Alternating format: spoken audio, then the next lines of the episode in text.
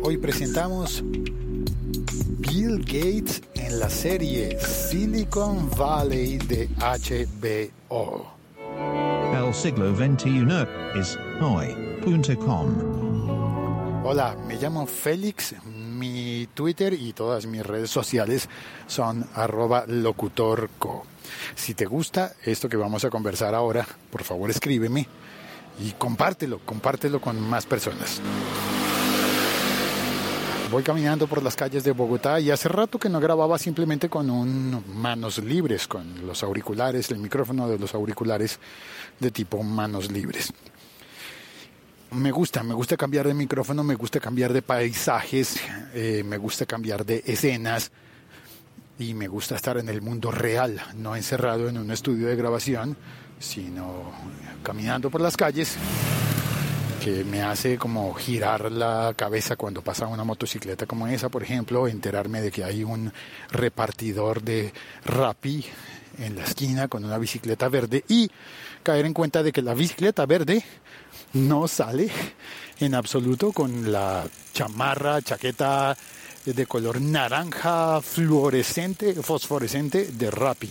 Y tiene además eh, la gorra, la cachucha, la visera y el gran maletín gigantesco de Rappi, de repartidor en bicicleta.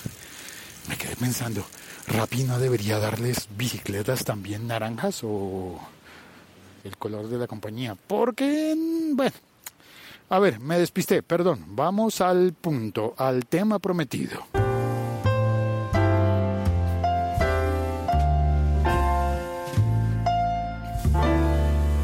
Bill Gates publicó en su blog una nota muy interesante sobre Silicon Valley.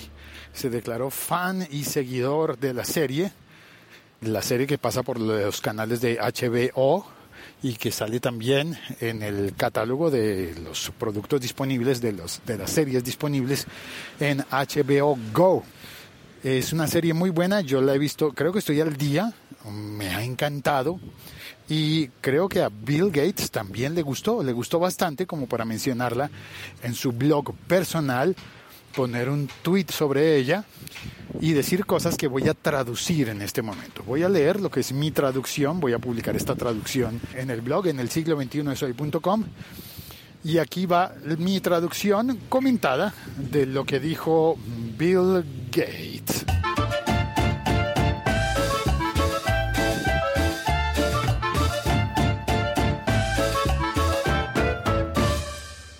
En cuenta el enorme impacto que tiene Silicon Valley en nuestras vidas, me sorprende lo rara vez que la cultura pop realmente lo hace bien. Puedo contar las mejores cosas con la mano. El libro Fire in the Valley hizo un buen trabajo al capturar cómo eran las cosas en los primeros años y la relación entre Steve Jobs y yo. Recuerda que estoy leyendo algo que escribió Bill Gates pone entre paréntesis. También se convirtió en una película bastante buena. Esa la verdad no la he visto. Ah, hay una construcción allí al lado. No sé si alcanzas a oír ese sonido de las largas varillas de acero. Siempre me ha llamado la atención como que tienen reverberación ellas mismas. Bueno, sigo la lectura. No he visto la película Fire in the Valley, pero ya la que revera. Sigue Bill Gates enumerando libros la biografía de Steve, de Walter Isaacson, es magnífica. Seguramente está hablando de la biografía de Steve Jobs. Y me sorprendió la cantidad de historia e información técnica que sintetizó en su libro The Innovators, de Walter Isaacson. Es un tour de force. Eso está así escrito, tour de force en francés. ¿Qué significa eso? Va una avioneta no es habitual ver avionetas en esta zona de la ciudad. Ay, hay hojas como si fuera otoño, pero aquí no hay otoño, pero hay hojas. Sí hay hojas. Perdón, perdón, me distraigo. Continúo. Sigue el escrito de Bill Gates. Pero si realmente quiere entender cómo funciona Silicon Valley hoy, debería ver la serie de HBO de Silicon Valley. Se trata de un pequeño equipo de desarrolladores en una startup eh, de Internet llamada Pied Piper. Los ves luchar para descubrir su estrategia, construir su producto, recaudar dinero y enfrentarse a Juli, el gigante de la tecnología que tiene un parecido obvio, pero superficial, con Google o con Microsoft.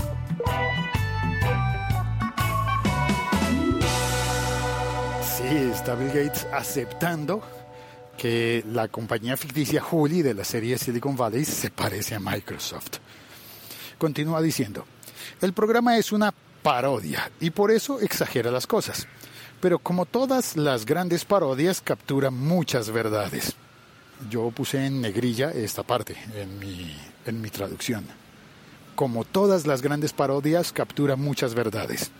La mayoría de los diferentes tipos de personalidad que ves en el programa me resultan muy familiares. Los programadores son inteligentes, súper competitivos, incluso con sus amigos, y un poco despistados cuando se trata de señales sociales.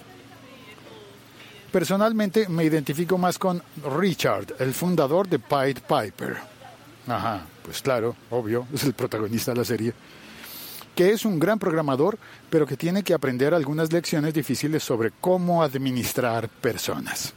Continúa.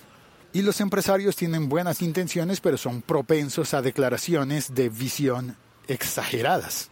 Incluso un gran creyente en la tecnología como yo tiene que reírse cuando algún personaje habla de cómo va a cambiar el mundo con una aplicación que te dice si lo que estás comiendo es un perro caliente o no.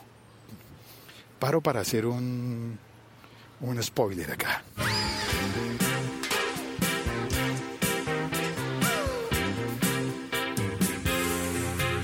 Es que en uno de los capítulos de la serie, no mentiras, en una de las temporadas, porque la historia continúa por largo rato, hay uno de los, de los desarrolladores que está con ellos, pero no está, pero sí estaba, pero se fue, pero volvió. Estaba haciendo una aplicación que podía identificar un perro caliente. Todo el mundo se pensaba, pues valiente tontería, qué idiotez, identificar un perro caliente cuando ya me lo estoy comiendo, pues es un perro caliente. Él quería como identificar tipos de comida, que la cámara del teléfono pudiese reconocer cuando había un perro caliente y cuando no. Y a eso le encuentran un uso súper interesante después, porque cometen un error con una de las aplicaciones y, bueno, aquí va el spoiler. Si no has visto la serie, adelanta 30 segundos.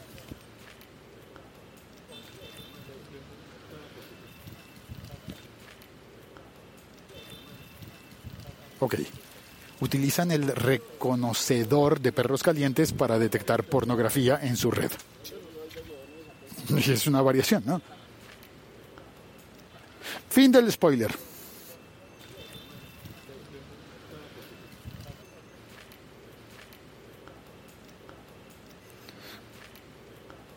Continúo con la lectura. La precisión es un logro muy merecido en la serie. Los productores y escritores investigan mucho antes de cada nueva temporada del programa. El año pasado fui una de las varias personas con las que se reunieron para hablar sobre la historia de la industria y discutir algunas de sus ideas para la temporada 5. Sin embargo, no me adelantaron ningún spoiler. No son como yo, que sí acabo de adelantar uno, pero también tú adelantaste, así que si no has visto la serie, pues estamos iguales. Bueno, y tengo que apresurarme porque estoy en Bogotá, el cielo está gris, pronto va a llover.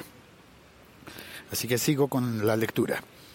Tengo amigos en Silicon Valley que se niegan a ver el programa porque creen que se están burlando de ellos. Siempre les digo, realmente deberías verlo, porque no se burlan más de nosotros de lo que nos merecemos. Puedes creer como yo que las compañías de tecnología realmente están mejorando la vida con herramientas increíbles y también admiten que a veces es bastante arbitrario quién gana y quién pierde. Alguien tiene una idea casi correcta, pero no del todo, y su negocio fracasa. Entonces alguien más lo hace un poco mejor y es visto como un genio por el resto de su vida. El programa capta eso perfectamente. Y aquí se refiere a que hay gente que está haciendo cosas que considera que son una copia, pero no son copia, pero son otra versión. Es decir, un desarrollador puede inventarse, escribir un código y crear una aplicación que haga lo mismo que hace otra, pero que lo hace con otra solución diferente. Al hacerlo con otra solución diferente, pues es una aplicación nueva o es la misma. ¿Está copiando o no está copiando? Hay varios casos de eso allí, y casos en los que se pasan patentes de unos a otros en la serie de Silicon Valley. Bueno, estoy asumiendo que te interesa ver la serie Silicon Valley y que posiblemente ya la has visto y por eso estás escuchando este episodio podcast. Creo yo. Ya me contarás si es así o no.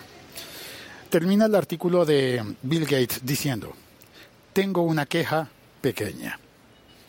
Silicon Valley da la idea de que las compañías pequeñas como Pied Piper son en su mayoría capaces, mientras que las compañías grandes como Huli son en su mayoría ineptas.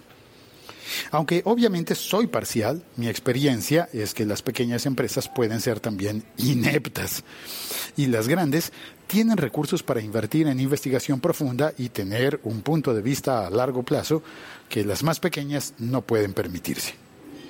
Esto es un poquito obvio, ¿no? Claro, una compañía pequeña puede ser inepta, de hecho muchas lo son, pero en esa ineptitud a veces con bajos costos logran carambolas que llegan a grandes soluciones como aquella del perro caliente que conté hace un rato. De una tontería sacar algo muy útil. Y que las compañías grandes tienen presupuesto, pues obvio. Y a veces lo usan bien y a veces uno podría pensar que quizás no lo han usado de la mejor manera. Termina, termina, termina. Aunque obviamente soy parcial, mi experiencia es que las pequeñas empresas también pueden ser ineptas. Pero también entiendo por qué el programa se centra tanto en Pied Piper y hace que Julie se vea tan tonta. Es más divertido alentar a los desvalidos. Y en esto tiene razón. Creo que en esto tiene razón Bill Gates porque se trata de que si Richard, el protagonista, no fuese tan tonto, se eliminaría una parte importante de comedia en la serie. Digo, es una serie dedicada a la comedia, un poco tener razones para que nos riamos de los, de los personajes, pues está relacionado con que los personajes sean divertidos, divertidos que les pasen tonterías, como nos pasan a todos. Y realmente estos personajes son muy humanos y les pasan cosas muy humanas. Bueno, y cierra definitivamente el artículo diciendo esto. He visto todos los episodios de las primeras cuatro temporadas. Bill Gates dice esto. Y estoy viendo la quinta temporada, que terminó en mayo mayo de 2018. He leído que los creadores del programa originalmente planearon la serie para seis temporadas, pero ahora están abiertos a hacer más. Espero que lo hagan. Seguiré mirando mientras continúe este hilarante programa. Ahí está. Esa es la carta de Bill Gates, la entrada al blog de Bill Gates contando su posición con respecto a la serie Silicon Valley. Ya con esto terminamos. Si quieres leer el artículo completo, te dejo el enlace al blog de Bill Gates para que veas que habla él en primera persona. Y yo me quedo preguntándome, la verdad, me da mucha curiosidad. ¿Será que en serio Bill Gates lo escribió de su propia mano o contrató a un escritor? Este podcast forma parte de la liga.fm. Gracias por escuchar y si te gustó, compártelo, por favor, compártelo en todas las redes sociales. Chao, cuelgo.